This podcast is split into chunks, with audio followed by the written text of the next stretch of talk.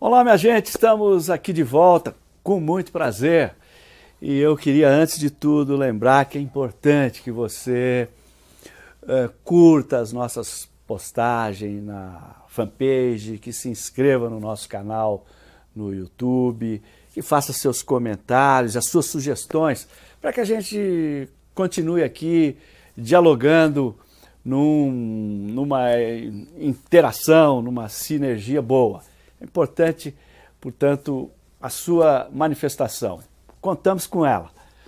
Hoje eu queria é, fazer com vocês uma rápida reflexão, que eu poderia chamar assim de uma crônica, que se eu tivesse de pôr o nome, eu diria o 7 a 1 de Bolsonaro. Na briga entre Dória e Bolsonaro, eu torço para a briga. Essa frase não é minha. Eu a vi em alguma mídia da internet, mas de qualquer forma eu assino embaixo. Nesse duelo não tem mocinho. A diferença entre os dois, o governador e o presidente, é mais de forma que de conteúdo. É mais de grau que de essência, notadamente o grau de maluquice. Para começo de conversa, é bom lembrar que o governador paulista se elegeu todo pimpão nas asas do bolsonarismo, embalado pela Lava Jato e pelo golpismo da elite brasileira. Aliás, João Dória é filho legítimo e legítimo representante da elite mais escroque deste país. E lembremos que o atual ocupante do Palácio dos Bandeirantes teve também seus dias de autêntico Bolsonaro.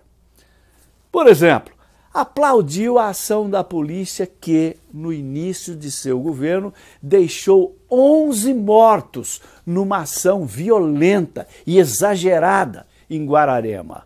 E o governador ainda disse que sua polícia deve atirar para matar mesmo. O governador Bandeirante também atacou as universidades, a ciência e a pesquisa, cortando verba da Unesp, da USP, Unicamp e FAPESP, promoveu o desmonte do Estado, extinguindo a CDHU, a SUSEM, o ITESP e outros órgãos importantes.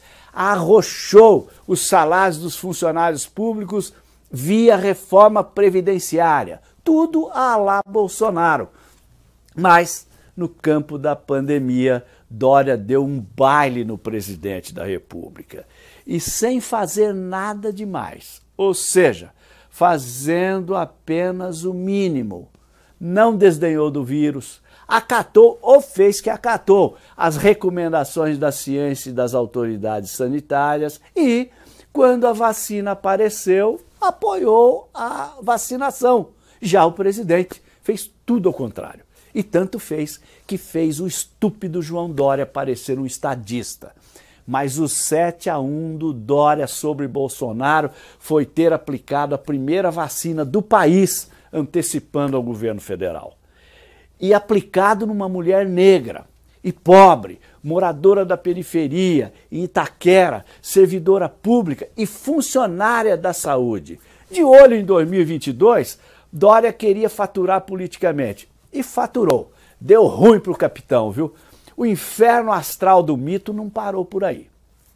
Depois de dizer que o corona era um vírus chinês, depois de criticar a vacina chinesa, de chamá-la de vacina comunista e de dizer que não compraria o imunizante Coronavac, o capitão teve de engolir suas bravatas e ajoelhou na capa, encomendou a vacina chinesa correndo, que agora os chineses vão pensar se vendem ou não para o Brasil. E com isso, vamos ficando lá para o fim da fila.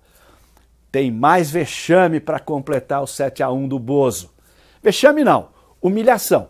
Depois de dizer que ajudaria o Trump a fazer guerra contra a Venezuela e de dizer que o país vizinho vai mal porque optou pelo socialismo, coisa que Bolsonaro nem sabe o que é, teve de engolir a ajuda humanitária de Nicolás Maduro, que mandou oxigênio e médicos para Manaus, fazendo o que Bolsonaro não fez. Um tapa com luva de pelica, não? Não tem jeito de ser pior. Aliás, tem sim. Bolsonaro, sua prole, seu ministro das Relações Exteriores, cansaram de hostilizar a China, nosso maior parceiro comercial, que responde por dois terços da nossa balança comercial, e cansaram de hostilizar também a Índia. Só que agora o falastrão precisa comprar os insumos para continuar a fabricação da vacina, justamente desses dois países, China e Índia.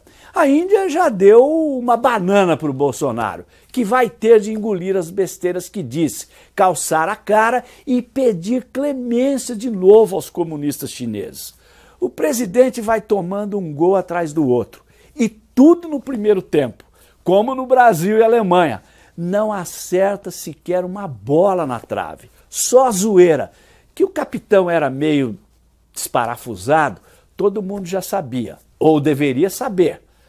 Agora, depois desse 7 a 1 em plena pandemia, a tendência é piorar. Por isso, já andam querendo encerrar o jogo na primeira etapa, antes que a goleada provoque uma devastação maior nas arquibancadas. Nesse sentido, Alguém até já disse, salvo erro, teria sido o ex-ministro Aloysio Mercadante, que a melhor vacina para o Brasil no momento é o impeachment.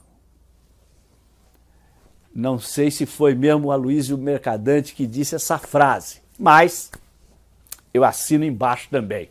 E olha, que crime para o impeachment não falta, hein? Gente, era isso por hoje. Espero contar com a companhia de vocês numa próxima oportunidade. Muito obrigado e até lá. Você sabe, na hora em que precisa, é com o PT que você pode contar.